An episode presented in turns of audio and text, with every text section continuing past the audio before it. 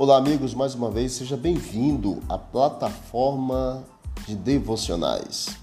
Em Gênesis capítulo 2, nós temos exatamente a formação do homem. Deus criou o homem do pó da terra, diz a palavra, e soprou nas suas narinas o fôlego de vida, e o homem passou a ser alma vivente.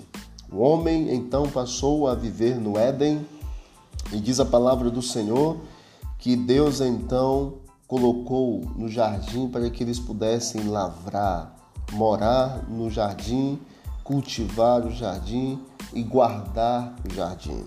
Ficar ali morando no Éden era exatamente o desejo divino para Adão e para Eva.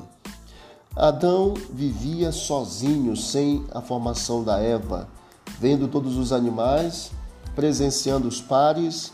E diz então a palavra de Deus no versículo 18 do capítulo 2 de Gênesis: Disse mais o Senhor Deus: Não é bom que o homem esteja só.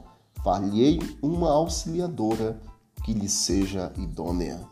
Perceba, querido, que Deus foi quem viu que não era bom que o homem vivesse só. A, a união, o relacionamento familiar é plano da mente de Deus e não plano da mente humana. Plano divino. Foi Deus quem instituiu o casamento. Fora Deus que vira que o casamento era necessário porque não era bom que o homem vivesse só.